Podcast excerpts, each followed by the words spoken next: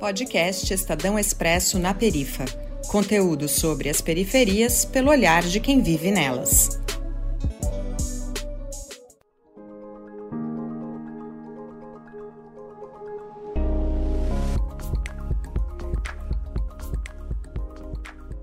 Olá, meu nome é Letícia Mancio, sou repórter do Favela em Pauta e hoje nós vamos conversar com a Tiara Pataxó, líder indígena na aldeia Pataxó, na Bahia, sobre o marco temporal e de como essa decisão do STF pode impactar na vida dos indígenas brasileiros. Então, o marco temporal é uma tese anticonstitucional, em primeiro lugar, né? Porque vai de contra o que a Constituição Federal nos, nos garante, que é o domínio né, sobre, sobre as terras tradicionalmente ocupadas. A tese do marco temporal é justamente isso.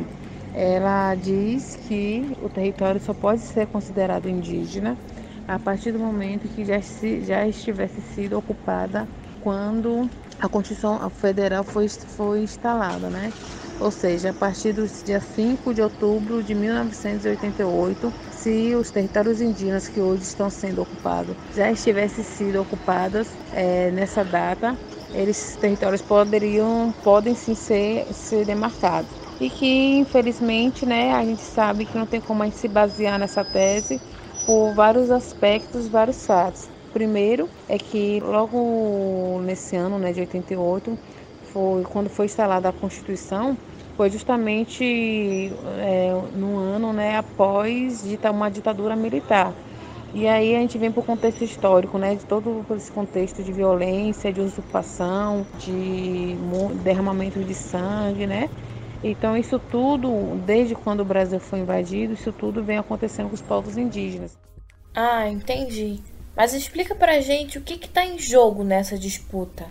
O que está em jogo, primeiramente, são as vidas dos povos indígenas que estão dentro desse território, né? São importantes, por mais que o governo, né, tente invisibilizar ou então tentar fazer com que a gente no final, né, saia como ruim na história, mas são vidas que é, para além né, da, da importância, principalmente para a preservação do meio ambiente, para a preservação da fauna e da flora, e aí inclui também a questão como falei, né, da nossa centralidade ligada a esse território, da nossa história, da nossa cultura, do nosso, da nossa língua.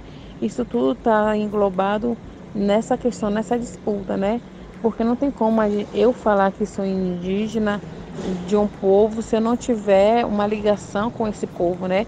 E esse povo ter uma ligação com esse território que já vem sido habitado desde sempre. Tiara, e qual o impacto da decisão do STF na história e no futuro da população indígena brasileira.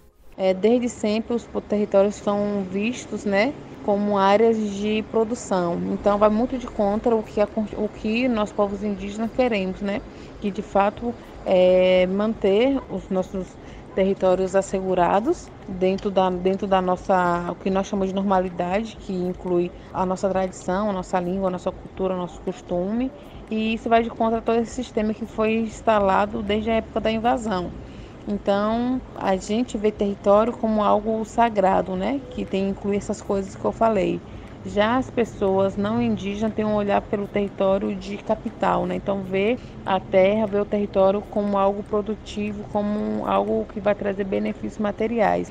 Então, esse marco temporal vem dizendo isso, né? Que facilitando principalmente a retirada de indígenas dentro dos territórios e facilitando com que os ruralistas, né, os fazendeiros, os grandes empresários né, da, do agronegócio continuem a fazer nessa usurpação dos territórios e fazendo essa produção é, crescer, mas em cima é muito em cima também de sangue indígena, né? Bom, você falou um pouco da questão da preservação ambiental a partir da relação com as comunidades indígenas, eu queria justamente entender a relação entre esses territórios demarcados com a preservação ambiental e climática das florestas. A ligação de cada povo é diferente entre si. O povo Pataxó tem um modo de, de, ligação com o meio ambiente diferente do povo Caiapó, diferente do, dos Krenak, né? E de outros povos.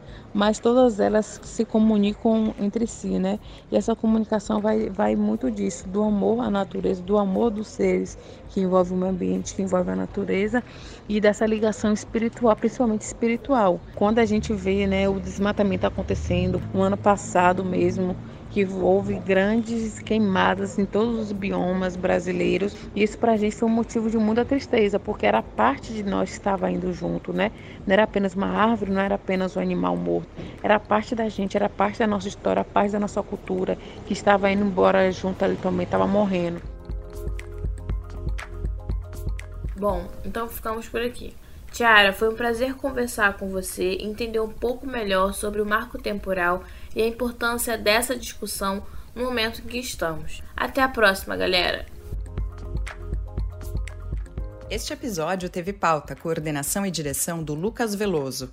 A Letícia Mâncio, do coletivo Favela em Pauta, fez a reportagem e a apresentação. Edição e sonorização, Bárbara Guerra.